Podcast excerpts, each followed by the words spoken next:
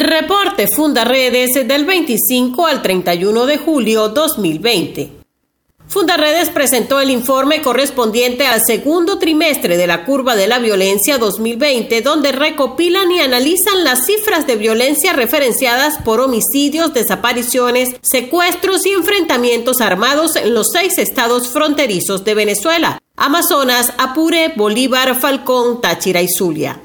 Fundarredes hace seguimiento permanente a las vulneraciones contra los derechos humanos en este tiempo de contingencia, en medio de la emergencia humanitaria compleja que vive Venezuela, lo que ha permitido establecer que la cuarentena radical sostenida en algunos estados del país está causando graves problemas a la población para acceder a los alimentos. En la comunidad de Torito Fernández, al oeste de Maracaibo, Zulia, se están incrementando los casos de desnutrición. En otras regiones de esa entidad, los pobladores cazan animales silvestres para alimentarse, mientras en Falcón la especulación en los precios de los artículos de primera necesidad y la falta de gas doméstico atentan contra la calidad de vida de los ciudadanos.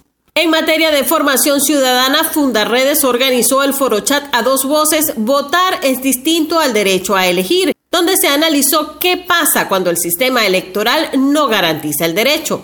Ello con la finalidad de arrojar luces sobre la convocatoria a comicios parlamentarios en Venezuela y el actual escenario nacional. Fundaredes desarrolló la mesa de trabajo Formación en Tecnologías de la Información y Comunicación, herramientas 3.0 para la incidencia pública, comunicación estratégica, evaluación global y planificación estratégica, dirigido a activistas y defensores de derechos humanos como parte del programa de mejoramiento personal permanente que adelanta la organización. Fundaredes sigue brindando acompañamiento a las familias de las víctimas de trata de personas, por cuanto Venezuela es el país de América Latina con mayor número de desapariciones forzadas con fines de trata, auspiciada por grupos irregulares que operan al amparo de los organismos de seguridad y justicia venezolanos.